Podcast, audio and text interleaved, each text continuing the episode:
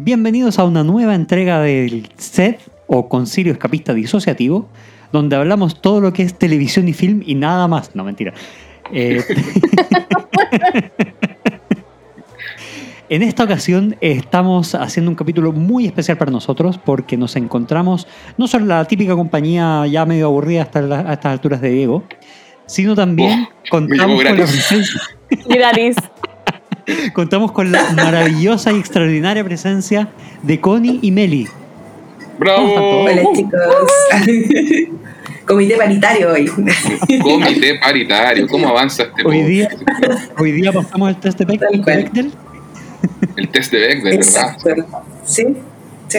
Bueno, eh, antes de comenzar y antes de contarles de, de qué va a tratar esto, eh, les recordamos que nos pueden seguir en Instagram, en el Concilio Media, y también en Twitter, donde eh, nos prometieron que se iba a empezar a actualizar.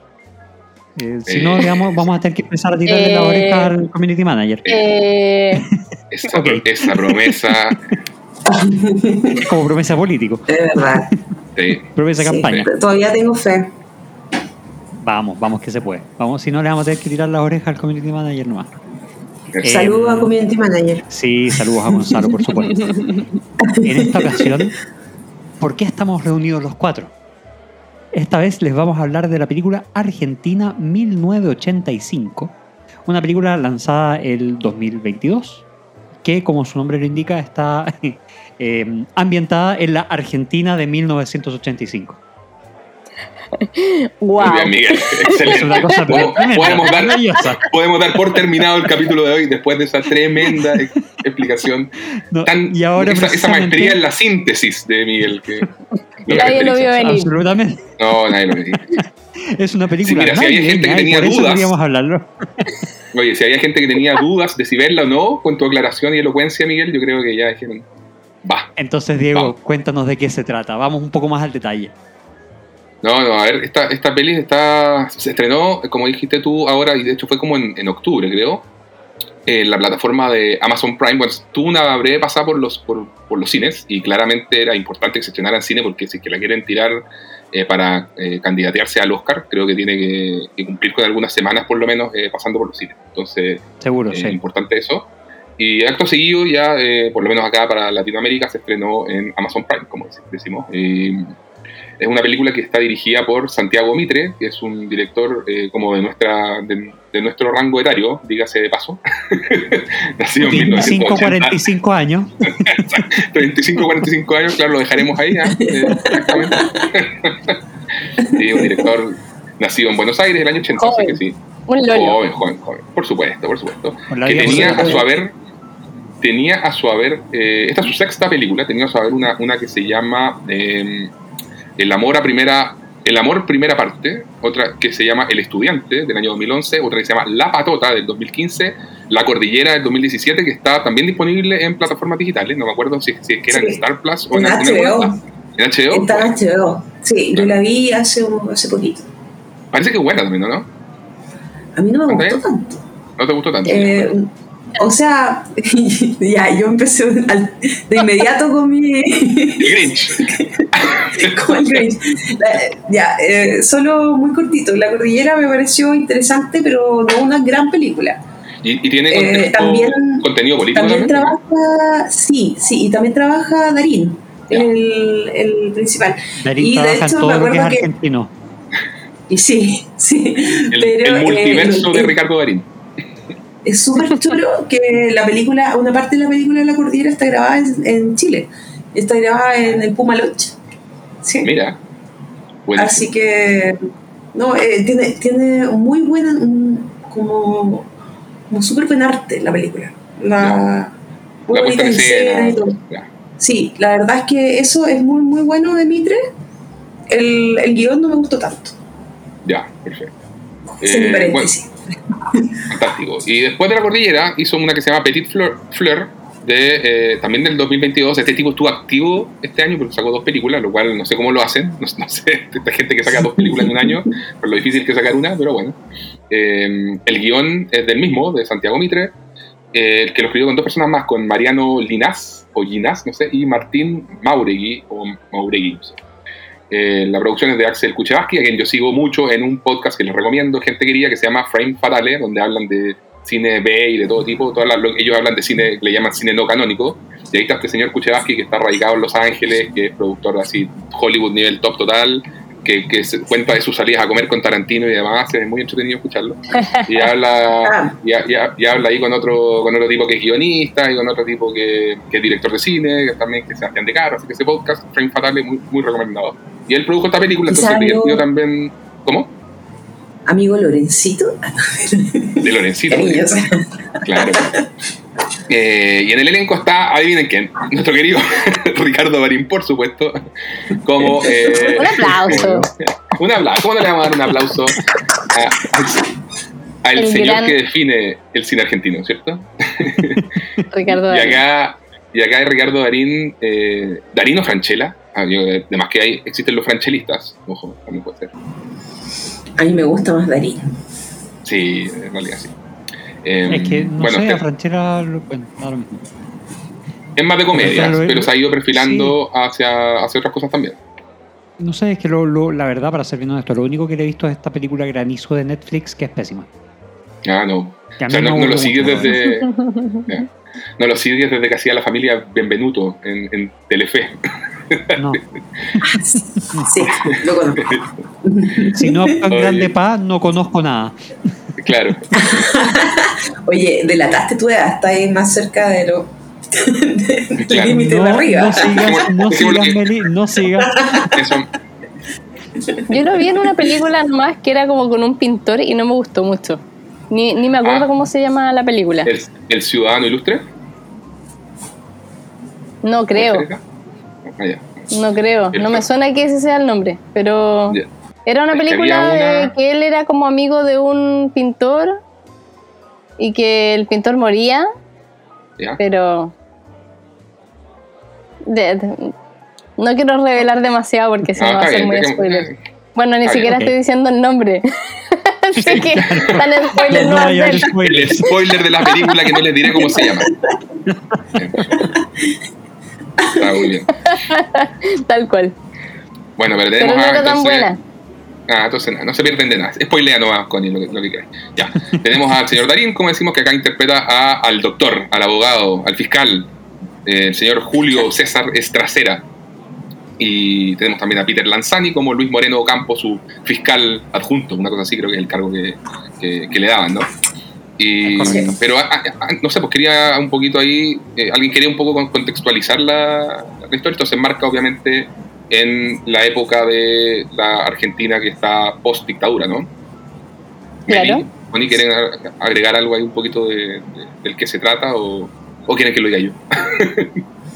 No sé, Meli, si Eh, quieres.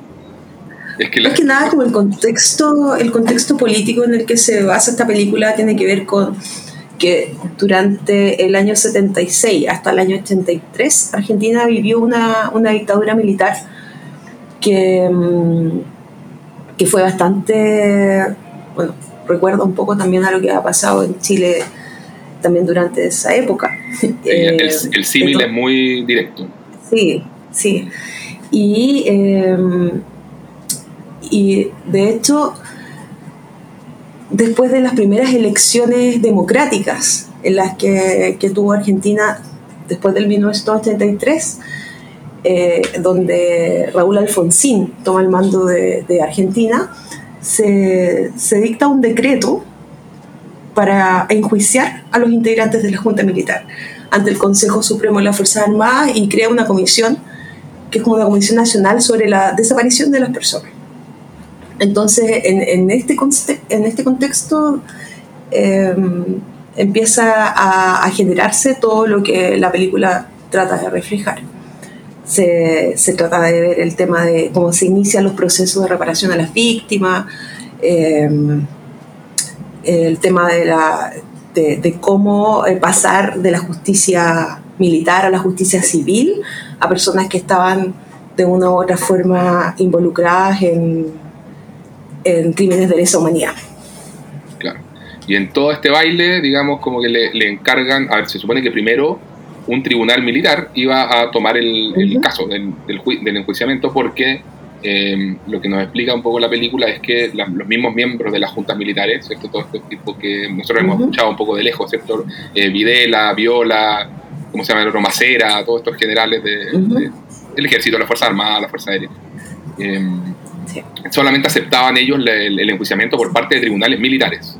Y por alguna razón que no, no, no, no sé, no me quedó tan claro, parece que el tema se demoró mucho el enjuiciamiento, pero pa- pasó finalmente También. como al tribunal civil. Y ahí es donde lo toma este señor Ricardo Darín, que- es el señor Estracera, sí, que se encarga de, eh, que no, obviamente no quería, y eso es muy interesante eh, ya entrando a, a la forma en que parte la película, porque obviamente saliendo de una dictadura, o el clima en un país todavía es de mucho, de mucha incertidumbre, de mucho miedo, hay, hay que entender acá un poco la historia argentina, y estuve mirando justamente hoy día en la mañana un documental que se llama El Golpe, que también está en, en Amazon Prime, y, y te cuentan un poco la historia argentina de, de- de la previa al golpe del 76 que, que mencionabas tú, Meli, en donde ya justamente después de la muerte de, Perón, queda al mando que era la señora en ese entonces de Perón, que, Perón, que era eh, Isabel Perón, y como el gobierno se empieza a desarmar por distintas cosas, tenía un mano derecha que, que, no- que era un tipo muy trucho, que le llamaban el brujo, y, y que nada, o sea, hizo todo lo que no había que hacer con las oligarquías, y había un clima en el fondo ya...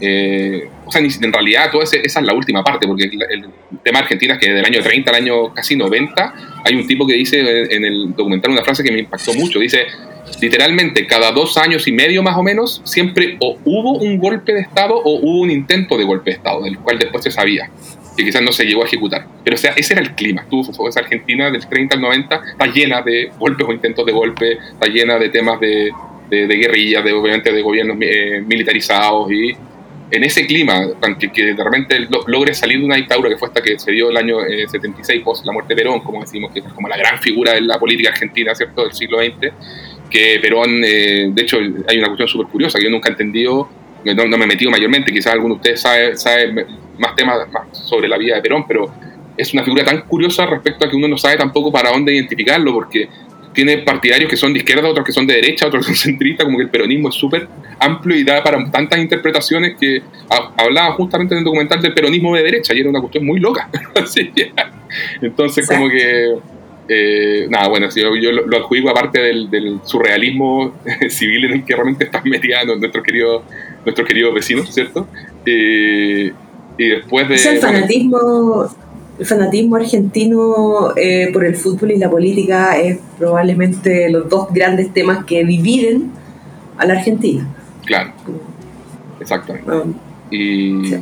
y claro, y este tipo Perón tuvo tres mandatos, estuvo exiliado muchos años, después volvía, vol- vol- volvía a ganar elecciones, ¿no? O sea, era una cuestión así bien, bien, bien a la Argentina también en ese sentido. Y- él. Mm.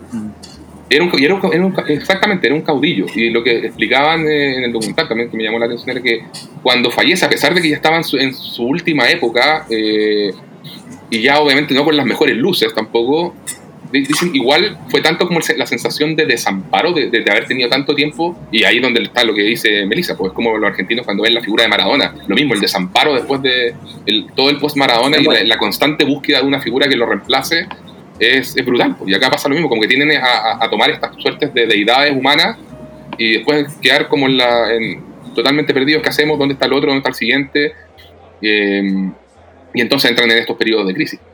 Eh, y bueno, y saliendo ya, como decimos, de esta crisis, de esta dictadura que estuvo entre el 76 y el 83, que fue muy cruenta, viene todo este tema de que este señor Estracera le cae este juicio que iba a ser militar, que después pasa a ser civil, él era el fiscal, le queda asignado, el tipo ti- no, no le queda otra más que decir que sí, lo tengo, lo tengo que tomar, o sea, no, se ve obligado.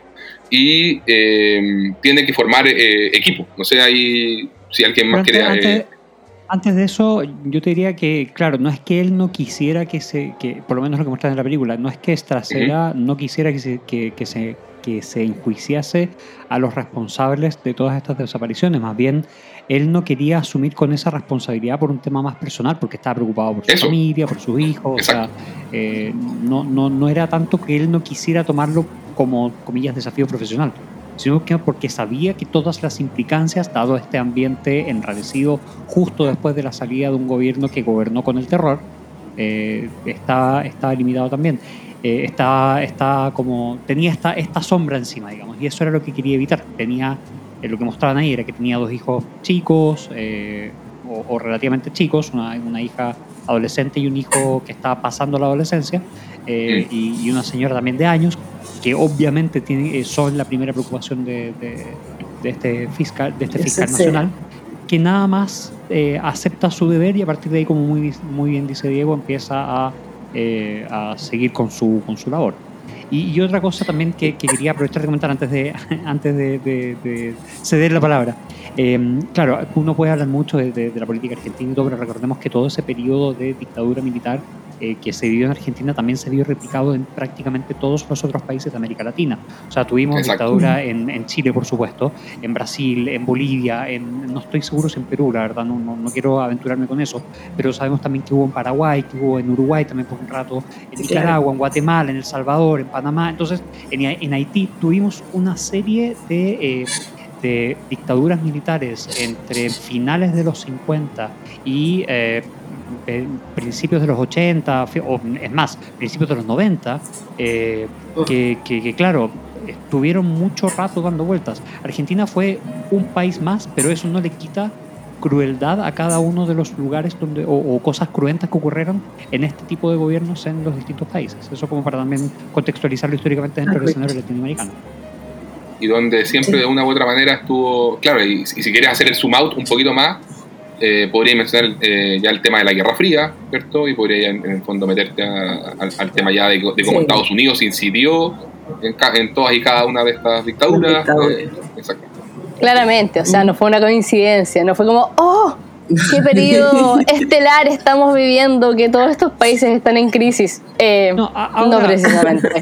Yo- ahora, yo creo que, No. que- que- no, pucha, no quiero entrar en la parte política, pero Diego me- precisamente mencionaba, esto empezó como a mediados de los 30, que había un, un intento de golpe eh, cada dos años y medio en Argentina. Eh, aquí en Chile también tuvimos desde los 30 mucho periodo de inestabilidad. La Guerra Fría empezó el Sí. 40 em- empezó post eh, Segunda Guerra Mundial, o sea, empezó el 45, tal vez un poquitito antes, pero Sí. el 45. Eh, entonces, claro, est- estas dos grandes potencias también estaban influyendo en varias partes. Eh, la ascensión de Mao en China, producto claramente de la, de la influencia del vecino del norte, eh, y, y así vamos, ¿no? Pero bueno. Claro, pero me refiero antes de la Guerra Fría, incluso sí. porque la revolución bolchevique, claro, el año 17, entonces Sí, pero se estaba viendo en el fondo. no- sí, los gringos no miraban más allá de su nariz, como que empezaron a meterse en. No, por supuesto, que empezaron se con estaba en esa sana fondo. costumbre de meterse en la, en, en la política en la política extranjera. eh, cuando dijeron, oh, vamos a meternos en esa pequeña guerrita que, que hay al otro lado del Atlántico y, y nos bombardearon un poquitito, eh, conquistamos el mundo. Claro, Claro. pe- pero tienen la guerra de Corea, incluso antes que Vietnam y todo. Sí, no, totalmente. Oye, pero, pero ya, enfoquémonos en la película. para No vayamos volver un poco al, al tema de la película, Zoom, zoom in, Eh, zoom in. es-. Zoom In, eh, Stracera no tenía mucha opción si tomar o no tomar el caso. O sea, lo que comentaba al principio, eh, Alfonsín dictó un decreto y él era el fiscal que estaba ahí a cargo de ejecutarlo. Se sacó el premiado, en buen chileno, se sacó el premiado. Claro, o sea, eventualmente había un, un tema ahí de que, de que la justicia militar, como alguien dijo, no recuerdo si fuiste tú, Diego, o, o Miguel, se había demorado mucho en hacer estos juicios. Entonces, eh, Alfonsín, para apurar un poco, lo pasa a este, a este tema como un poco más eh, civil. Y, y dentro de eso le dicen, usted tiene que hacerse cargo y, y tiene que hacerlo. O sea, entonces, y eso se transmite un poco al principio de la película Claro. que al menos así, así lo vi yo también. Independiente Y- de sus, de sus um, reparos con su familia.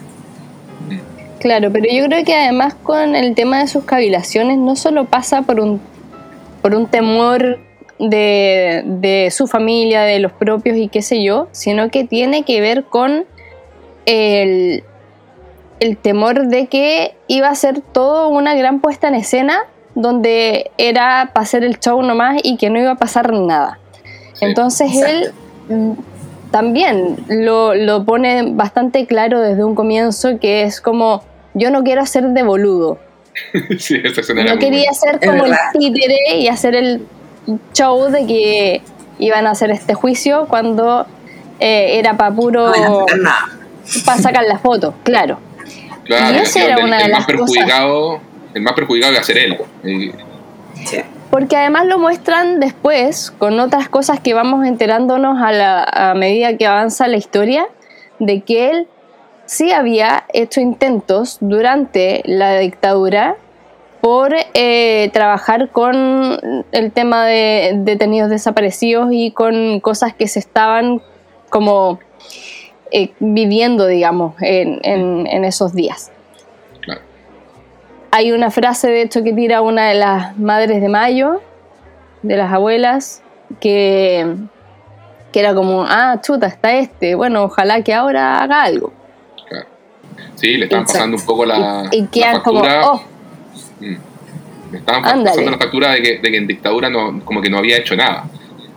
Claro. O, podría haber hecho más de lo que realmente hizo, en el fondo quizás se, se tuvo que cuidar un poco ahí la, espalda y privilegió eso ante un clima tan difícil en que ponía ahí en riesgo a tu familia. O sea, es interesante también cómo la película te plantea esa, esa disyuntiva, porque pucha, re fácil de estar sentado afuera y decirle, oye, ¿por qué no hiciste más? Eh, bueno, había que estar en tus zapatos también en, una instancia en una instancia así.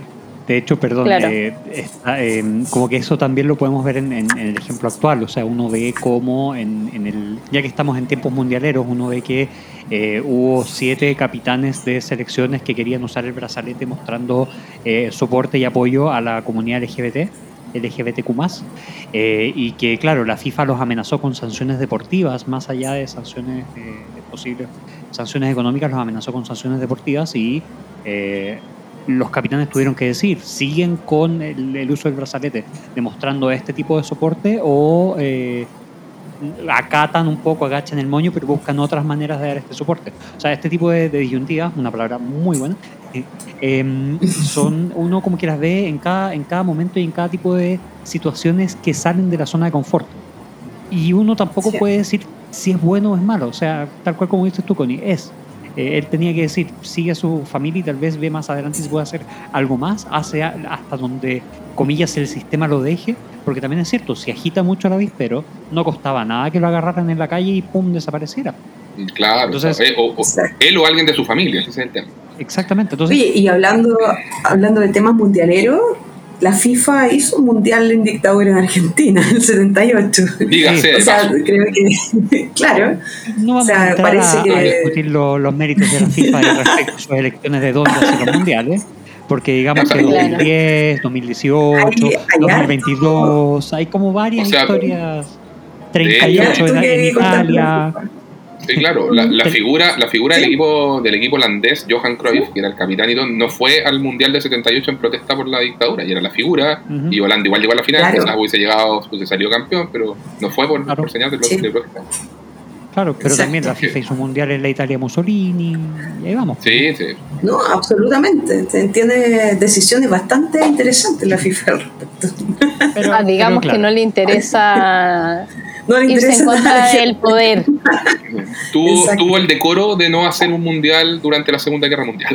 Digamos, ya. Pero yo creo que era porque no tenía jugadores nomás. No, claro. Estaban todos sirviendo en la guerra, claro, exactamente. Exactamente. Pero bueno, Oye, volviendo a la película. Sí, me, estaba acordando también mientras hablamos de esto, de, un poco el tema de la ligación familiar con lo, en contexto de dictadura y todo. No sé, alguien vio una película argentina también que fue que ganó el Oscar en el año 85, que se llama La Historia Oficial. Es muy buena. También está, creo que está en, eh, en, Netflix, es de Luis Puenzo. Y, no, buenísima. Sí. Seguro que está en Netflix, sí. Sí, Buenísima esa película. y, también, también toca el tema justamente ahí, ahí es la protagonista es una mujer que está casada con un tipo que está en directo eh, asesoría, contacto, un gallo muy ligado a la dictadura eh, militar. Entonces, pero ella como que no, se, no sabe en dónde está parada, un poco como que el juego que hace la película es el de estar del lado incorrecto de la historia, por así decirlo, y ser como totalmente, estar completamente, como, como es la traducción, como de oblivious, así como que no, no te das cuenta hasta que te das cuenta, hasta que pasa algo que te, hace entrar como... No te percatas, exactamente y, qué es lo que pasa contigo cuando te das cuenta de eso y, de todas esas implicaciones que en algún momento estabas escuchando eh, otra historia y te lo contaban todo de una manera hasta que de pronto, ¡pum!, ahí de, de, golpe donde estás eh, metida y, y del lado del bando en que estás eh, parada y con todas las comodidades de estar del bando que, que está en, en, ventaja, por así decirlo. en este caso de la, de la oligarquía dominante de Argentina. Entonces, es una muy buena película, la, la historia oficial. Y una que vi hace poco, que también está en Amazon Prime, una que con Federico Lupi, que creo que te la recomendé a ti, Connie. La, El tiempo de revancha. Yes. También buenísima. Si la pueden ver, como digo, Amazon Prime, tiempo de revancha, de este, a, eh, Aristarain, el director de Martin H. Súper buena película también. Y también tiene un, un, un tema ahí de, de como le da como un doble significado a lo que es guardar silencio en dictadura, que en algún momento te tienes que hacerlo como porque, así como es trasera, quédate viola porque es lo que conviene, porque es lo que no, te querís meter en problemas y si es que eras un, tipo que más o menos estuvo ahí luchando con los trabajadores en algún momento y ahora está ahí perseguido, si, te quieres reinsertar y tener trabajo, tienes que estar callado, pero como eso va cobrando una, significación distinta y después como el, el, guardar silencio se transforma como en un acto eh, contestatario, porque es al revés, después la, misma dictadura quiere que tú... Eh, quieres, eh, ¿cómo se llama? Que tú hables y tú decides no hablar. Y es, es bien interesante lo que pasa ahí eh, con, con, con, el personaje, digamos. Y tiene, es, es, mucho más ligado al thriller, como que la historia oficial es más un drama. Eh, Argentina 1985 es una mezcla entre drama de corte, como le llaman los gringos, ¿cierto? Así como el drama legal y, y también tiene elementos de thriller. Y, y, esta otra, El tiempo de revancha, es más directamente un, un thriller. ¿ya? Así que hay, hay algunas recomendadas de buen cine argentino también que un poquito podrían hacer el, un, un, una maratón súper positiva, súper super tiradora para arriba de, de cine político. ¿Ah? para eso, para terminar con la energía, uy, así va arriba. No, no, no pueden ir degustando. No, estamos en fin de año con todas las claro. pilas. Terminando este 2022, que no ha sido para nada intenso. No, para nada, claro. Cine de dictaduras, uh, wow, todo, todo bien. Sí, no sé si alguno de ustedes tiene alguna que se acuerde ahora de películas de cine político que, que, que le haya gustado o que converse un poco con lo que. Eh, eh, en sé. lo personal, a mí me gustó, y, y de hecho me, me, recordó mucho a, a, lo que a lo que muestra un poco Argentina 1985, sin ser de Latinoamérica el no recuerdo cómo se llama Chicago Trial el de los siete ah esa es muy buena ah, eh, sí, es excelente sí. el, el, juicio de los eh, siete Netflix, de Chicago esa esa no me acordaba cómo se llamaba, pero mm. cuando, cuando vi Argentina 1985 me dio la impresión de que tenía una similitud bastante interesante en la forma en la que se proyecta la película, en la forma en la que, en la que están tratados los temas. Eh, Súper creo que para mí es una de las buenas películas que pasó bastante desapercibida cuando, cuando se estrenó. Incluso aunque estuvo nominada al Oscar, fue como bastante más bajo perfil. Pero no sé si tan bajo perfil porque parece que la, los cuatro aquí presentes la vimos. Sí, sí, es verdad. Pero no sé si eso es un representativo de todo el mundo. Pero, no. pero bueno, bueno, me gustaría creerlo. Me gustaría creerlo, pero sí. pero sí, sí me dio esa impresión y de hecho es una muy buena película también que, que tiene un, un tono parecido a Argentina 1985. Claro. O sea, sí, porque sí, contemos de que, de que Argentina 1985 no es una película que en teoría te deje tan mal anímicamente. A pesar no. de que trata un tema muy profundo, tiene, tiene descanso, tiene como, como un, un ritmo que, que, ayuda a verla sin sentirse muy eh, involucrado emocionalmente. O agobiado. Y eso creo, sí, sí, y siento, siento que de una u otra forma no sé si comparto o estoy tan de acuerdo con eso porque es un tema muy sensible, mm. pero sí siento que ayuda bastante a, a, meterla en los mercados internacionales y a que esté nominado o que esté dentro de la carrera para los Oscar. O Oye, sea, es una película que puede llegar a mucha gente. Eso es lo que es, yo quería empalmar justamente con eso. Consideren, yo, yo, a mí me pareció por lo menos de verla, dije, esta película es un Oscar bait, como dice una carnada de Oscar de mejor película extranjera sí. o más, porque hoy en día las películas extranjeras también ya empezaron después de Parasite a poder agarrar una nominación a mejor película como en general. Y me pasó eso, que la sentí todo el rato y dije, esta está hecha, pero con el, con el gustito preciso de, de, de lo que quiere el, el, espectador norteamericano también. Pues sí, eh, Hollywood, un, un, poco de repente me pasó mucho como si escuchando las, las elecciones de banda sonora también que hacían, que uno rápidamente, esa cosa como del, del inconsciente que uno tiene de así es como le hacen la música en una película gringa, así mismo lo están haciendo sí. acá. De repente momentos bueno. en que querían así como entretenerte y como que te ponían una banda sonora como movediza, media, media de cine de aventuras, si quieres como que estamos descubriendo algo, así, ¿cachai? Como generándote la, la entretención. En otros momentos, de lo hecho, mismo, la, esa banda sonora que te lleva al thriller y todo eso. Dale, Miguel. De hecho, eh, la, la, banda sonora está producida por Michael Giacchino. ¿Viste? Bueno, O sea, ni me había fijado es- eso, pero. Sí, sí, está totalmente hecha para, para eh, co- correr por el Oscar por lo menos. Sí, sí. Sí, Y eso, eso, eso y me llamó tono- mucho la atención. Y, ti- y tiene como un punto que se ha conversado como de lo que los gringos llaman body movie, como la película de Partners. O sea, a ver, generalmente la película, la body movie es más, si, si te querés ir a la fórmula clásica como de arma mortal, en general es como el policía que está, es cierto, el personaje de, de, Danny Glover, que es como el que, el que es compuesto, que hace las cosas al pie de la letra, sigue las reglas, y que en el caso de Danny Glover en arma mortal, lo único que quiere es jubilarse y, que nada, y no tener ni un problema más. Y tenía a Mel Gibson, que está más loco que la cresta, que corre todos los riesgos habido y por haber, que pone su vida al límite constantemente. Y eso es lo que se volvió como en la fórmula clásica de las body movies, pero eh, o body cop movies. Acá eh, podríamos decir que en vez de body cop hay como body lawyers movie, ¿cierto? pero hay como algo de eso en la dinámica y la forma en que, en que interactúan eh, Trasera con el personaje de Peter Lanzani, que ¿cómo se llama? Ocampo, ¿cierto? Sí, Ok. Martín Ocampo. Ya, él. Entonces, que el, el cómo se, se, se desafían constantemente, los, los chistes que ahí son, Perdón, son una joya, Luis el momento Moreno que está. Luis Moreno Campo, claro, que, que le, le decía Luis Molina y toda esa cosa es muy divertida. Sí, Molina Ocampo y era Moreno Ocampo. Sí.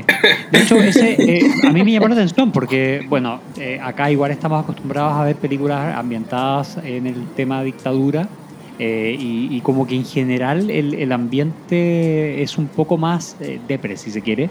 Pero acá lo encontré que pese a que no se tomaba a la ligera el tema, eh, sí Sí. había muchos momentos como comillas luminosos, muchos momentos Sí, eh, de, de- de- de amistad, de ligereza, de que son momentos que se dan en el día a día cuando uno trabaja con un equipo con el que se empieza a transformar en un equipo cercano, donde uno nunca Claro. se lo toma todo tan serio y todo tan grave y todo tan trágico, aun cuando el tema que uno pueda estar viendo sea un tema que no puede ser tomado a la ligera. Entonces Claro. eso, de hecho, De eso es uno de los puntos súper positivos y súper fuertes que me gustó de esta película.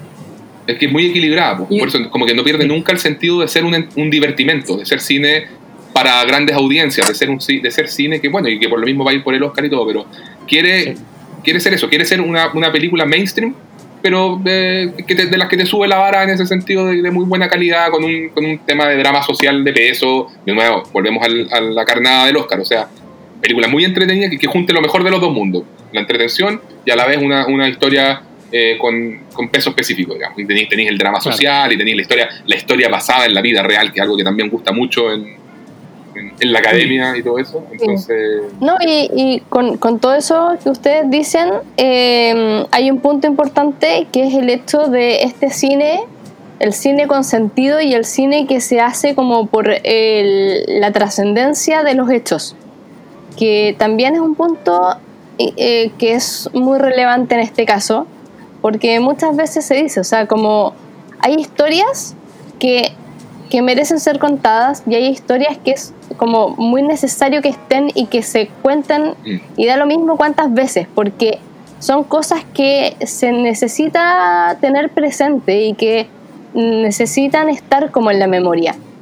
La validación o la rememoria y eso es como algo que también pasa con, con Argentina 1985 y hacerlo precisamente para que esto entretenga, para que llegue a mucha gente, era por supuesto que un tremendo desafío. O sea, cuando Meli decía el tema de lo del el juicio de los siete de Chicago, claro, yo no había recordado esa película, como no hice el vínculo, pero me hace mucho sentido, porque efectivamente también ahí sucede que te muestran en un relato muy ágil, eh, muy entretenido, donde tienes eh, justamente estos elementos de, de personajes con los que uno se identifica, con los que uno se divierte, y con un tema que es crudísimo, pero que no te achaca, que no te dejan el, tirado en el suelo así como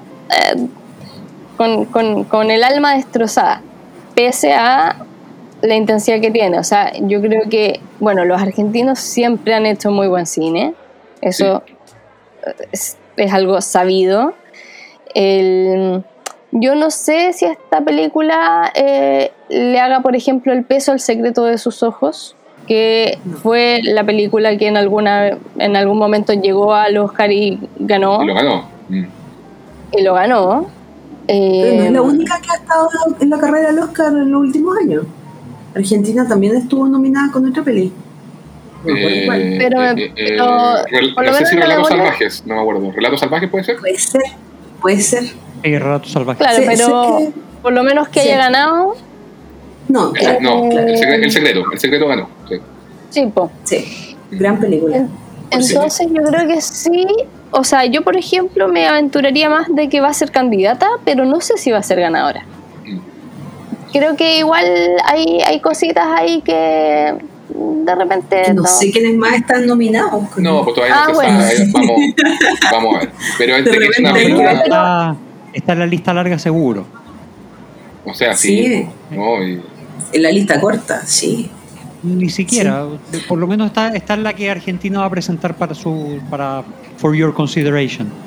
claro. Es que yo creo Claro. que le ha ido súper bien en los festivales internacionales, ¿no? donde se ha presentado le ha ido bien. Sí, y no sé. además, tampoco le fue mal, ni- es más, el otro día no sé dónde escuché, creo que fue como, si no me equivoco, medio millón de personas a ver Argentina 1985 en, Madrid- en España. Wow. O sea, eso es algo realmente impactante para una película argentina. Mm. O sea, tiene, tiene muy buena taquilla. Y en Argentina también le fue muy bien. Entonces siento que, que eso también lo puede ayudar mucho. Como el tema bien mainstream, es una película conocida, que toca un tema que a las personas en general en el mundo les interesa. Eh, Y, que con, y con sentido del espectáculo, o sea, no, no, no bajarle Exacto, como el, peso a eso. Y- Está y- todo el peso, la memoria eso- y lo que tú quieras, y película importante, pero tiene sentido del espectáculo, no lo pierde. Y eso es lo que Sí. la pone de alguna manera en otro nivel de exposición o de potencial Sí. de exposición. Y de hecho, eh, eso yo creo que Mitre lo hizo súper bien, que tomó esta sensibilidad del tema y, y de una u otra forma eh, enlazó o trazó ciertos sistemas muy complejos y los puso como muy accesibles a la, a la audiencia. Sí. Y eso es algo que, que poco- pocos directores hacen. Y además, re- volviendo a lo que no sé si dijiste tú, Connie, ya me perdí, pero eh, también hay una parte en la película donde dicen, es como la paz se consigue a través de la memoria y no del olvido. Entonces, en ese sentido, también eh, de una u otra forma quiere mostrar eso, quiere mostrar y que la gente quizás más joven también se acerque a esto que es parte de la historia de una manera en que no, no tenga como un trauma, por decirlo así, especialmente a, los, a los jóvenes argentinos. Creo, creo que en eso Mitre es la primera película que de verdad creo que lo logra. Las otras que he visto, que son dos solamente, no, no, no han tenido ese nivel o esa profundidad de sensibilidad. En mi Es que opinión. tiene una, claro, tiene, como dices tú, esa sensibilidad y esa astucia de que no es una película que uno sienta que es como hecha por rojos comunistas. Eh, no, no tiene como Sí. esa camiseta de, de irse como contra los fachos. Claro. Es una película que tiene un personaje que de hecho, él dice, o sea, yo soy de familia militar. Mi que- abuelo fue Mm, Claro. Claro. Mi abuelo fue el primer comandante de la Argentina y qué sé yo.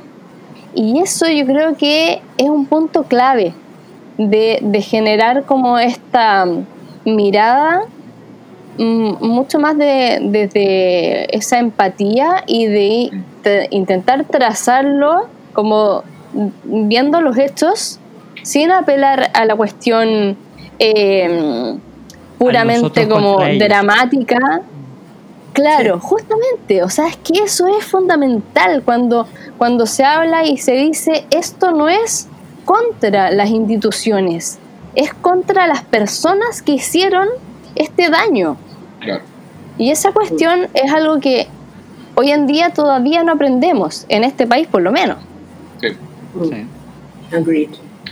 Po. y, donde todavía se critica mucho de repente de ciertos sectores el, el, recuperar esa memoria que, que decías tú, po. o sea, que, yo encuentro que es algo clave también, o sea, justamente para garantizar que no que no vuelvan a ocurrir estas cosas porque en con- constantemente vas teniendo nuevas generaciones y o sí que lo hemos visto en los últimos años. Es impresionante como ciertas ideas del pasado, las lamentables, las más, y algunas de las más lamentables, eh, vuelven a cobrar efecto, vuelven a, vuelven a resurgir. Eh, el, el, odio es una cosa que, ah, pues como seres humanos, un poco está, está, ahí a la vuelta de la esquina. Entonces, eh, el, tener estas cosas que, que, de alguna manera a cada una de las nuevas generaciones le, le van dando luces de, oye, ojo, ojo con esto no puede volver a ocurrir, es, es, importante. O sea, es una película en ese sentido cumple esa, esa, esa función, es una película ah, que yo encuentro que tiene el, el, componente emotivo, que es algo con lo que de repente uno lucha con las películas, eh, por lo menos a mí me pasa eh, bastante, o sea, cuando me fuerzan la lágrima en la garganta es alguna cuestión que nunca sí, me... Sabemos que a ti no te gusta llorar, que no, tú no. que tú y Miguel no lloran porque son hombres de una generación no, que no llora. No, no, no. Miguel, Yo compro Miguel, lagrimitas. Miguel, co- Miguel compra lagrimitas, exactamente, para sus ojos. Eh, Miguel, convídame, por favor. Ah, ya, Ya. pero, no te hace falta un corazón, eso lo sabemos. No, pero, oye, lo que justamente lo que quería decir es esta película de verdad a mí me conmovió. Creo que tiene momentos Sí. muy, muy potentes. Así que, que yo estaba eh, con la murecita en el ojo, siento que dije, chuta, que heavy como eh, el, eso, el manejo tonal que tiene la película, cómo va pasando de repente de esto que Mm. decimos, de, no sé, pues de la, la escena de formar equipo, en que se siente como esta eh, cine casi de aventura. Oye, las entrevistas a los, Sí. a los abogados jóvenes y que son divertidas, la dinámica que Es se va dando entre genial. genial, porque son los, los abogados jóvenes, aunque están en los 80, todos parecen millennial, pues, todos parecen así Sí, como, ¿Por quién votaste? ¿Qué es votar? que es votar, claro, no, no estoy ni ahí. que- que- No, no que- voté. Hay, uno, hay uno que se ponía a cantar una canción, me acuerdo, no sé. Es hermoso ese momento. Cuando ustedes estaban Sí. hablando de la banda sonora, yo pensé en ese momento, porque cuando dice, no, eh, fui a escuchar Los Abuelos de la Nada, Los abuelos, y a ver, pero... Ah, ya. Y, y claro, y empieza, le dice, ¿y ¿qué, qué, qué es eso? Así como, no, los abuelos de la nada. A ver, pero te cántame una canción. Y se pone a cantar la canción y tiran la canción. Y dije, Lo oye, empalman. ¡Tata! Esto. ¡Qué bien! ¡Qué, Qué buen bien. cine hacen estos argentinos! Sí. Y, que- y además, qué, qué lujo de también poder eh, exponer y, y homenajear y qué sé yo, eh, su rock, porque Sí. por supuesto que Oye, suena una canción que, es muy buena, que Uf. se llama Inconsciente Colectivo, de Charlie García, que suena, que suena al final.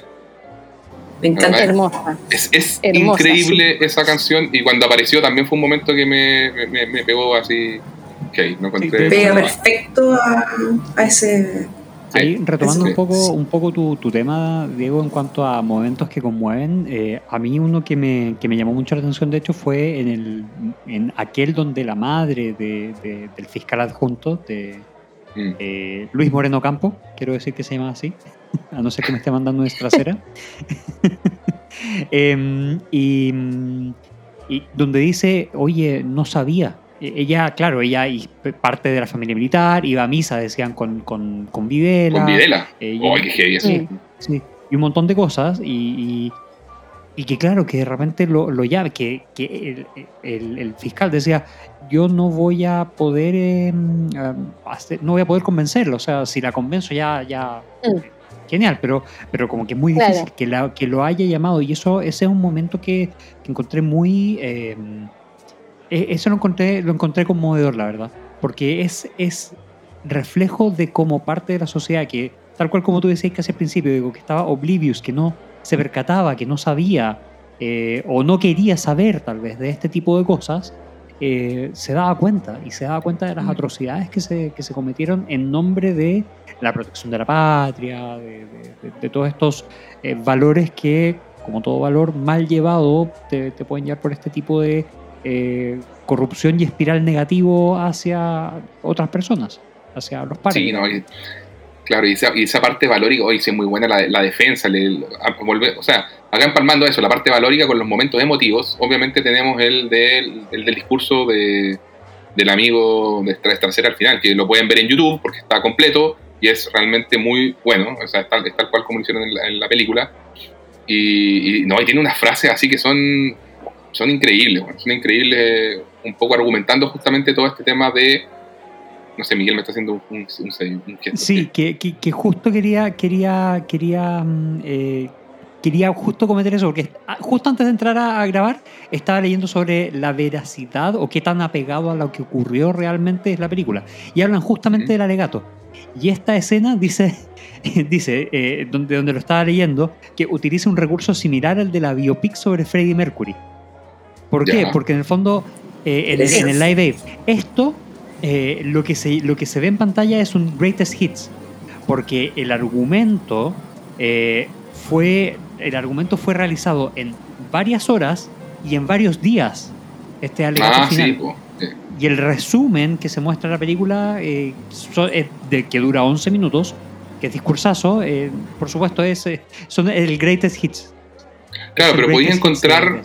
Pero podéis encontrar el video en YouTube de justamente el de 8 minutos y medio, si queréis, ¿cachai? Que está un poco el- en el que se ha basado también la, la película, por lo menos yo lo escuché ahí y era como... Sí, eh, era casi Eh, igual. era- era igual, Yo- ahí yo lo tenía- escuché. seguro, seguro. Sí, sí, Sí. O sea, de hecho, lo único que, que a mí me llamó la atención, que no estaba, Mm. era que en algún momento hacía alusión a un juicio divino. Y, y eso, según lo que yo recuerdo, en la película no aparece y me dio mucha risa porque como que... Como Pero que espérate, pero no lo de- no, no terminó siendo creyente. Ah, pero no lo de, no lo de, lo de Dante Alighieri y el, y el séptimo círculo Sí, del infierno, no. porque todo, todo eso está. Eh, todo eso está, por supuesto, todo eso Ah, pero está.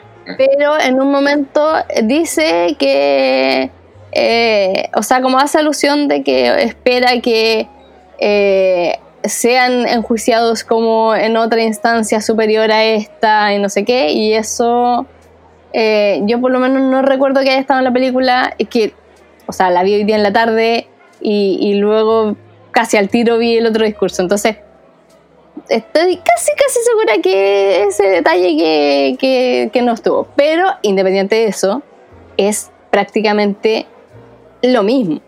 Y es impresionante porque justamente es una cuestión muy épica. O sea, es algo que realmente uno dice como, wow, te remece y, y qué buena, o sea, qué buena pluma la del fiscal. Uh, Porque, oye, que se mandó. Uh, no, chao. Me saco el sombrero. Lo logró, pero totalmente. Y es muy bonito ahí como hace este alegato y, y de alguna manera subraya estas cosas que ya hemos comentado sobre que se están enjuiciando los actos cometidos y, y de lo perverso que puede llegar a ser el ser humano. sí. Eh, Entonces, como a esas profundidades, digamos, a las que se llega y cómo ellos tuvieron que ser testigos y, y- y poner esto como en la palestra para que no vuelva a ocurrir y para que nunca más, que es algo que mencionan y que Meli también había dicho en un momento. Entonces, eh, claro, es... Uh, chao. O sea, ese puede, puede ser que por ahí el Oscar Sí, igual yo encuentro que para mí hay dos momentos que son de, de- de que te, de ya, llévate, ahí, ahí tenéis todas las estatuillas. De, creo que el momento muy poder, poder- poderoso de, la, de, de esa chica que cuenta el- su experiencia de tortura cuando la secuestran y va embarazada y vendada y con la mano atrás y tiene la guagua en el, en el auto, es una cosa que yo la veía y estaba así, pero ya angustiado y que no... no O sea, no dime que lloraste, Eh, por favor, Diego. Sí, por supuesto que sí. O sea, no, es que es, de- es Ya, demasiado. menos mal. Es, es una Sí. cuestión así... una- No, yo también, es que en ese momento yo me largué. O sea, yo ya venía así como, como muy- conteniéndome que me caían lágrimas, pero ahí, pff, chao. Sí, no, te, te, vaya la cresta. Te vaya- por eso te digo, es un, es un momento sin que lo, que lo fuercen a, así como con, con que la musiquita te lleve al, ¿me cachai? Pues así como Mm. la cosa más, más hollywoodense, si se quiere, siento que está súper bien llevado, está llevado con una elegancia, eh, nada, pues, digna de, genuinamente, ahí tenéis la estatuilla.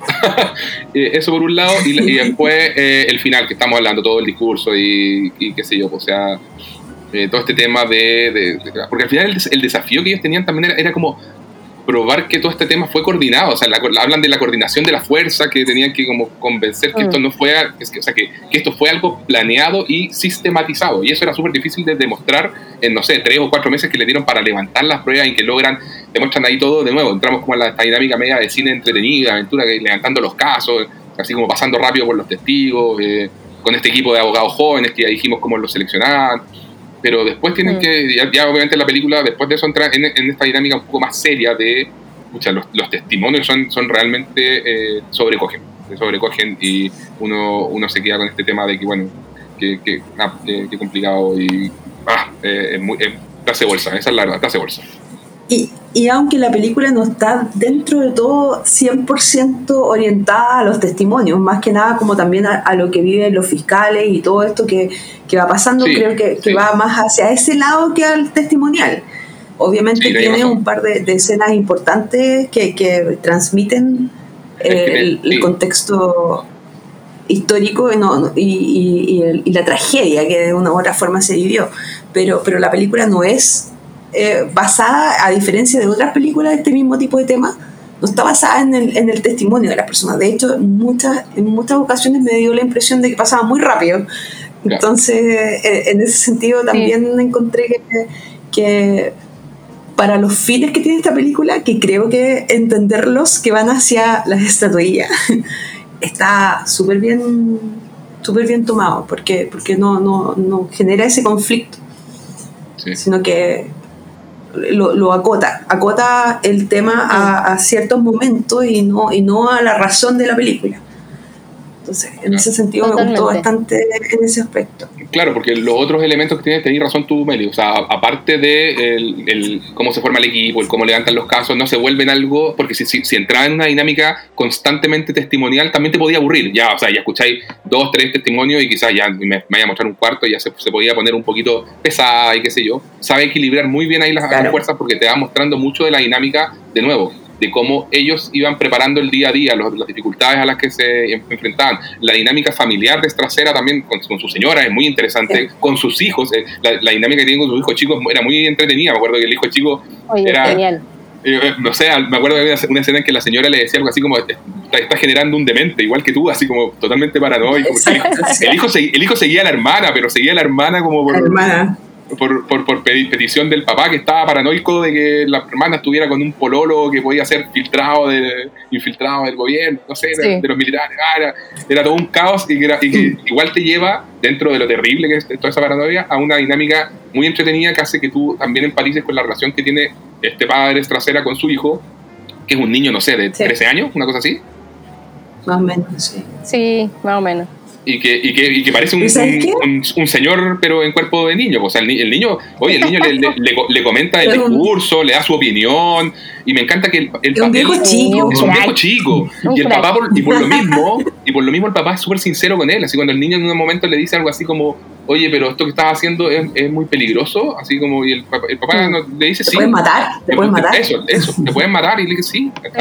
O sea, uno, esa- esos momentos de personaje también los los valoráis harto. Lo mismo la, la dinámica de cómo ella es un poco la contención de él cuando está en sus momentos también más álgidos en que están recibiendo, bueno, porque ahí vienen los elementos de thriller, o sea, las amenazas que reciben, que pueden ser obviamente eh, cartas, tele- telefonazos constantes de, a, a la casa de bueno, te ama matar y te ama, eh, y, y que los hacen estar en que- constante paranoia.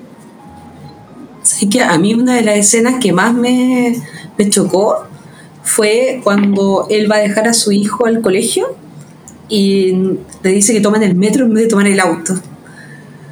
Esa, esa escena que está como al principio de la película, de hecho, no está como. Mm. De verdad me, me generó, me generó ese, ese tema de. Chuta, ya no confío ni siquiera en, en que no estén espiando, que no estén, que no hayan puesto una bomba en el auto, como que, que ahí, ahí ya muestra y empieza como a ahondar un poco en lo que de una u otra forma eran los miedos del fiscal.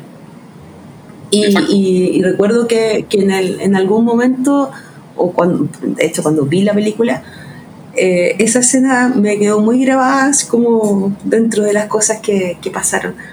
Tiene, tiene un muy buen trato también, eh, ese miedo como más psicológico, como, Exacto. sí. no sé, como más de thriller vive- dentro de la película. Y que se vive en varios momentos a través de los personajes. Yo creo que eh, eso igual es clave porque no es simplemente como el, la sensación así como de, oh, ¿qué puede pasar? No sé qué, sino que es muy, se vuelve muy personal.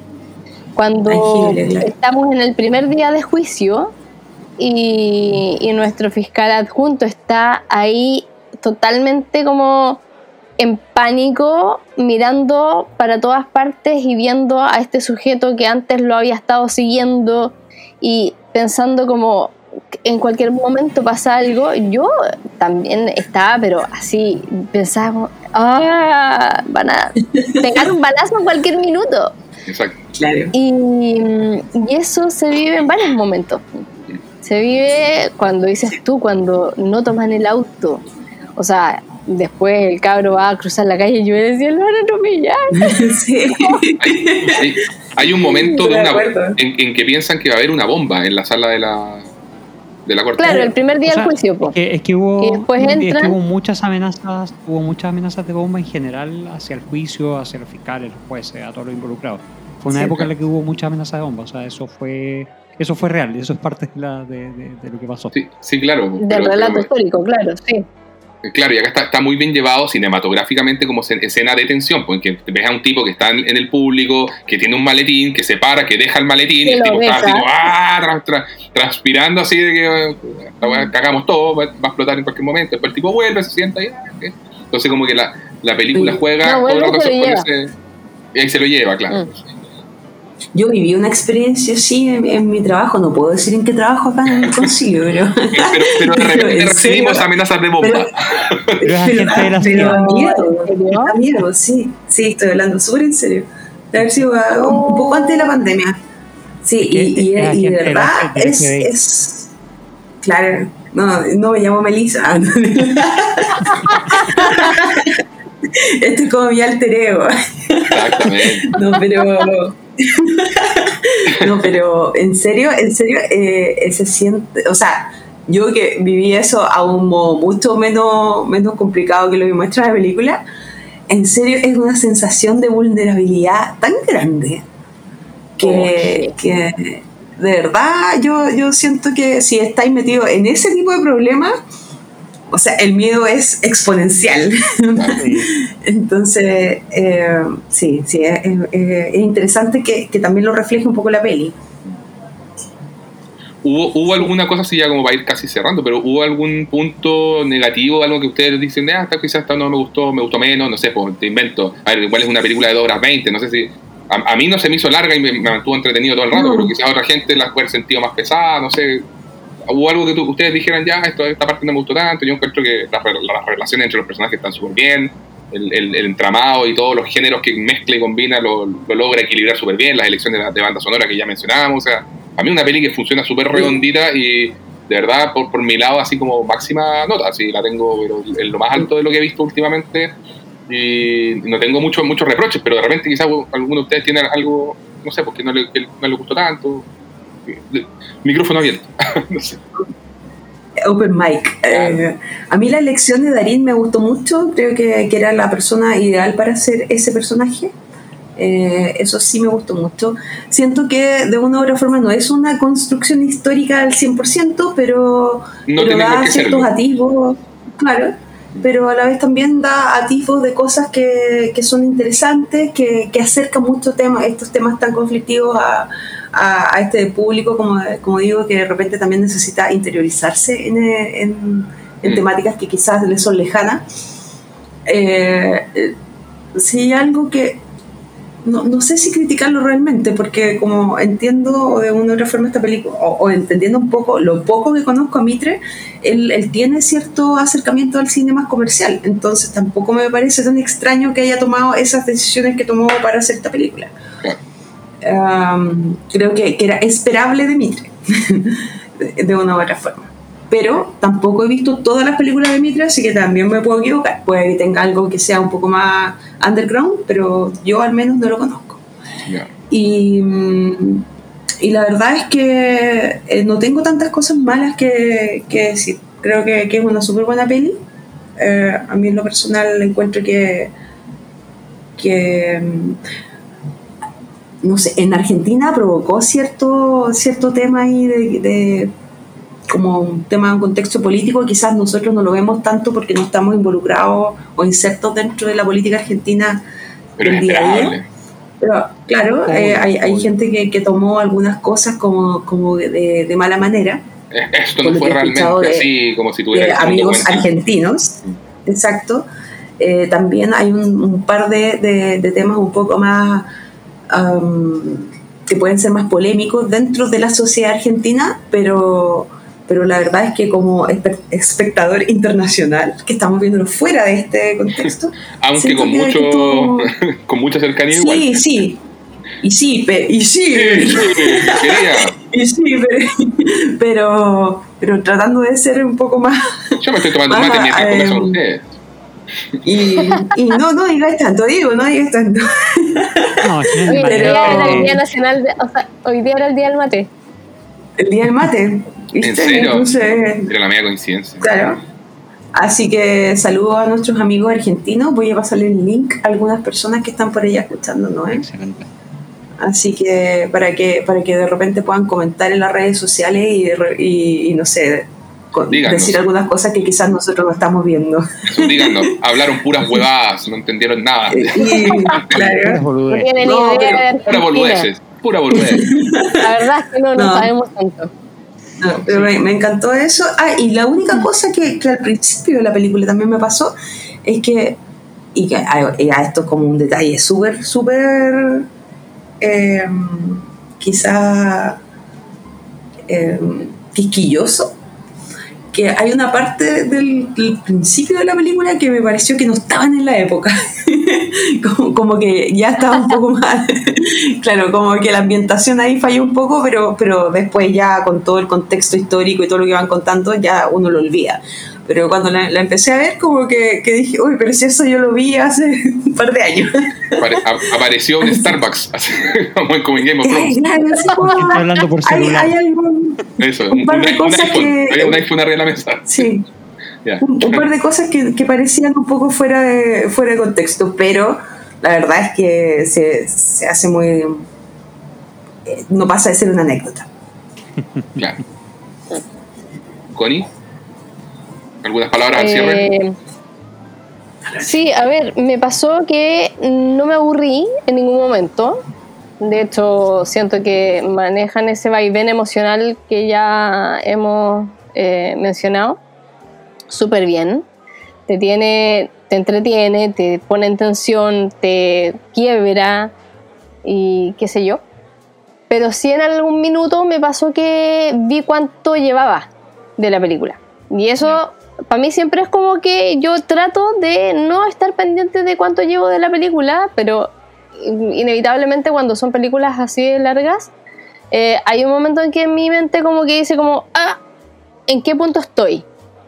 Y eso yo siento que tiene que ver, por supuesto, como con que uno en algún momento tu cabeza va a ir a ese lugar, pero también siento que es como momentos en que la tensión baja, porque obviamente no me sucedió en los momentos más álgidos, no me sucedió en los momentos de mayor tensión o de mayor entretención. Me pasó en momentos en que yo pensé como que, uy, igual esta, esta parte está como más larga. ¿ah?". Y mm, ¿En qué sentiste las 2 horas 20 sé. a rato? Claro. Y, y me pasó como a la hora y media. Y después me volvió a pasar un poquito ya más cerca del final. Pero Sin fue la hora de embargo, almuerzo o no? ¿A qué hora viste esta película? No, Sí, tarde. bien. No, ahora en la tarde. Hicieron la hora de la siesta, lo entiendo. Ah, no. No, tenía que ver con eso. Fue simplemente así como que en mi mente, ¡pum! Fue como, ah, espérate, ah, eh, ¿a qué? ¿Cuánto Divago, llevamos? divago. Esa Claro. Yo parece, yo parece que soy muy ansioso porque hago eso siempre.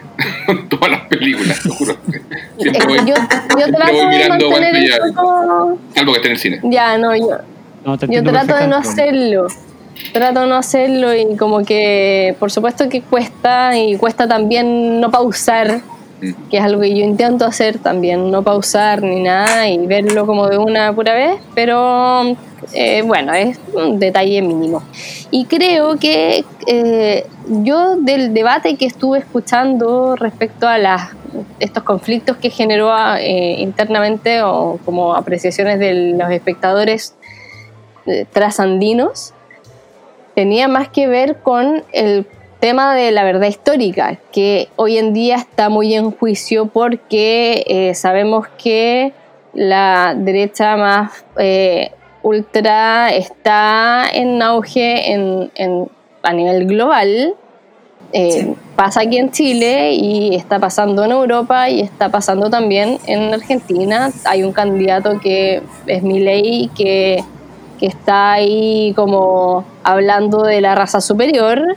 O sea, eh, en, en un, en un discurso que realmente uno dice como, pero estamos en 2022. Han pasado tantas cosas y cómo todo esto se vuelve a repetir en un bucle eh, t- Eterno. Sí. claro, que no, que, que, que uno no, no, no se explica, digamos, y, y- y cuando se niegan estas cosas, eh, es que vuelven, por, por supuesto, este tipo de pensamientos. Y a propósito de eso, eh, a mí me genera mucho conflicto que en Chile eh, esta cuestión ni siquiera haya llegado como a ser una posibilidad. O sea, aquí nunca se enjuició nadie, o los que se enjuiciaron están en Punta Peu con, con un trato mega preferencial. Hay hubo un blanca- blanqueamiento como de todos esos procesos, y hay mucha gente que hasta el día de hoy niega que hayan sido políticas de Estado y niega que hayan habido eh, torturas y desapariciones. Entonces, Es- nada, finalmente nos encontramos frente a eso, o sea, frente a esa realidad de que hasta el día de hoy hay un sector de la sociedad que no, no acepta esto como No una verdad histórica, justamente. Y nada, po, y cuando uno dice como que, oye, son negacionistas y qué sé yo, y apelan como no, pero si es mi pens- yo soy libre pensador y qué sé yo. Uy, uy, uy. O sea, nada. Una cosa que- que me gusta tema Perdón, sigue. complejo.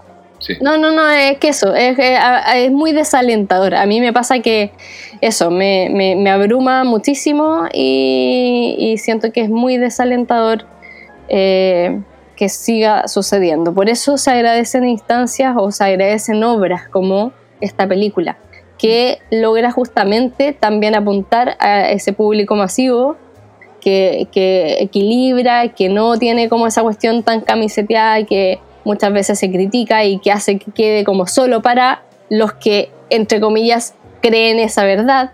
Mm. Así que mm, eso, como a grandes rasgos. No, buen, buen desahogo, me gusta. No, eh, Miguel, palabras al cierre. No, de hecho, como retomando un pelito lo que, lo que dijo Connie, eh, se nota que, es, que, que allá por lo menos hubo un cierre con eso. Por supuesto, también, eh, por producto de otras cosas, también hubo eh, un gran, comillas, desmantelamiento de muchas instituciones que tenían que ver con lo militar. O sea, tal vez allá la, la balanza se equilibró hacia el, hacia el otro lado, digamos. Pero por lo menos, eh, ok, no hay un cierre completo, porque por algo las Madres de Mayo todavía se juntan en la Plaza de Mayo y todavía Sí. hay... eh, todavía hay gente desaparecida y hay gente de la que no se sabe Todavía están Eh, buscando nietos. exactamente. eh, Y todavía tenías a un también- Milei ahí puesto. No, bueno, postulando, no, hablemos, Exacto. no hablemos de ese pelotudo. Eh, la cosa es que. eh, la, la- la cosa es que, claro, eh, también. eh, y es algo que también como que uno lo, lo hace reflexionar respecto a cómo se, cómo se hizo acá. Cada pueblo tiene su propia transición, cada pueblo tiene su propio cierre, pero aquí siento que fue demasiado leve, si se quiere. O sea, que, que, Sí. que, los, que tanto los organizadores como los perpetradores, como quienes seguían órdenes, se las llevaron pera. Eh, y, y sí, totalmente, se extrañó eso. Eh, y eh, respecto a la película en sí, más allá del, del- del proceso histórico y las reflexiones que, que a uno, eh, que, que a uno le, le- le sa- le surjan a, a raíz, a raíz de, esta, de esta película, eh, como que extrañé un poco la figura de, eh, de Alfonsín y compañía. Eh, no porque yo sea gran conocedor, conocedor de la historia, pero al final de cuentas, el primer gobierno post una dictadura militar con mucha gente que todavía era muy influyente, eh, que primero que todo cortó la ley de autoamnistía que habían firmado los dictadores antes de salir del poder. como primera obra eh, y que después tomó las medidas necesarias para poder crear los organismos que recopilaran información para investigar sobre estos, estas violaciones a los derechos humanos y, eh, y así una serie de pasos que nos llevó y que desembocó en, en aquello que nos, que nos eh, convoca, que es la, la película en sí, creo que mereció un poquitito más, al menos de mención, que aquella reunión que eh, Alfonsín y Estracera tuvieron, según esta película, en la que Alfonsín aparece difuminado, como con la luz de fondo, así como, casi como si fuera testigo protegido. Que, que entiendo también porque es una figura como que, que, mm, que está muy presente en la realidad argentina a raíz de esto eh, y que de repente eh, fue, fue, fue tratada con mucho respeto y de manera tal que no, comillas, contaminase o llevase a, a la figura histórica de Alfonsín hacia una imagen imitada o no imitada, pero hacia una imagen de película, digamos. Pero siento que el rol que jugó eh, Alfonsín y compañía, porque obviamente no lo hizo solo, eh, como que fue muy eh, soslayado en la película. Y eso como que me faltó a mí un poquitito como contexto, pero eso es por encontrarle, por ponerle pelo a la sopa, digamos, porque encuentro a mí la película me entretuvo. eh, a diferencia de Connie, que la vio de una vez e intentó no ponerle pausa, yo la tuve que ver como en seis o siete pausas. Eh, pero, pero igual me, me- me entretuvo, me, me llevó a estas reflexiones, eh, me llevó a, a- a intentar leer un poquitito más y, y- y entender un poquitito más de dónde venía esto y hacia dónde iba. Entonces, en ese sentido, le rescato muchas cosas muy positivas a la película. Eh, y, y nada, eh, creo, que, creo que las 2 horas 20, a mí por lo menos, dado que la vi en seis tandas como de 20 minutos cada una, se me, se me hizo... Una serie, serie de Argentina 1985. Ah, capítulos de media hora. La miniserie limitada. Claro. la, la- la cosa es que, es que nada, la, la encontré, la encontré una muy buena película. Y en verdad una, una excelente película del cine argentino que creo que va a tener su sitial dentro del- de los puntos altos de este, de un lugar que ya está lleno de puntos altos. Y se traen la copa, che. Y, y sí, va a ser el Oscar y la Copa, o El sea. Oscar y la copa. Anda. Oh, este no Lo es el creo, mejor lo año. creo. Sorry, no. No. Pero bueno, también Imagina. It's Coming Home, It's Coming... No, mentira. Claro. No, yo, yo le veo No. harta- hartas posibilidades, hay que, hay que ver ahí qué pasa. Pero ya, pues en esa nota, en que muy positiva, en que Miguel se declaró Alfonsín Lover, podemos ya ir cerrando. podemos ya ir Lover, cerrando el programa, ¿no? miss you, we miss you, Alfonsín. We miss you, Alfonsín, ahí. Pero por lo menos... Heart shaped fingers. Sí. Pero por lo menos... tuvo le podemos contar, ¿Ah? le podemos contar al público que es primera vez que nos estamos viendo las caras mientras hacemos esto. Sí, da lo mismo. Ah, por supuesto. Ah, sí, vámonos. No hay tapujos. Sí. Puedes, puedes No decir vamos a que- compartirlo que- con el público las imágenes, pero, pero sí, puedes Claro. No, no, pero, pero ha, ha sido realmente un agrado esta sesión por lo mismo, quizás, no sé. De que nos estamos viendo Se las caras. Además. Y, y- además es secreto- primera vez que, que comparto con la Connie. Ah, Así que- Es verdad. Heart verdad. shake para ti. Que se Corazones, repita, pues. Que corazones. se repita. Oye, Sí. yo Nuevas temo, besties. temo, Nuevas yo besties. temo de que el capítulo solo escuchado no sea tan hermoso como ahora que nos estamos mirando. Oh, No, sí, tiene toda la magia, lo sé. siguiente y paso, YouTube. decir, Siguiente paso, YouTube, Sí, donde la, la Meli va, a- va a tener que salir como Anonymous, con una cara, porque no puede revelar su, no puede revelar su identidad. identidad. Exacto, sí. Sí, puedo ser la, la, la podcastera enmascarada. Vamos a ver con la mascarilla y todo oscuro como jugador de póker. claro. Sí. Oye, y, y quiero decirle a nuestros auditores, por cierto, antes de que del cierre, de que hoy día compartimos también nuestro Spotify. ¿Cómo era? Rap. Spotify El, el- Rap. el año del. Wrap- Wrapped Up, claro, del 2022. Así que agradecer la, la compañía y que alguien nos escuche, eso es súper bueno. Ah, Así que. A los amigos Así de que- siempre, a las sí, amigas. sí. No, verdad. terminar porque nos vemos. No, de verdad, anda súper bien. Así que ojalá que, que esto siga creciendo y vamos por más. Vamos por más. Todo el rato. Ese fue Sí, nuestro discurso para el, para el Oscar de los podcasts. Sí, Muchas gracias Sí, a todos, a todos nuestros amigos, amigas y amigos a quienes no dejamos de molestar hasta que escuchen el capítulo y después no dejamos Sí. tranquilos hasta que nos den feedback. Sí, Y las cinco estrellas Sí, en que- Spotify. sí. Y, y comentarios en Instagram. Es importante saber qué es lo que piensan. Es verdad. Sí, de todas, de todas Así. maneras. Así que nada, con Y en esto. Twitter con también. esto- Sí. Diego, ¿tú Claro. Arroba Elon Musk y ahí vamos a aparecer. Diego, ¿tú quieres decir palabras al cierre o ya? No, yo ya dije, fue el primero en decirla. Así que Ok. haz haz la despedida nomás. Ok, bueno, muchas gracias, muchas gracias a todos por, bueno, muchas gracias a todos los eh, panelistas, muchas gracias a todos por haber participado y a todos por habernos escuchado, como muy bien decía Melissa, no solo ahora, sino en todas estas 4.500 horas de contenido que hemos creado a lo largo de 2022, bueno, hasta diciembre por lo menos. Sí. Eh, y nada, los esperamos en nuestras redes sociales, los esperamos en un nuevo capítulo próximamente y será hasta una próxima oportunidad. Muchas gracias y hasta luego. Hasta luego. Chao. Adiós.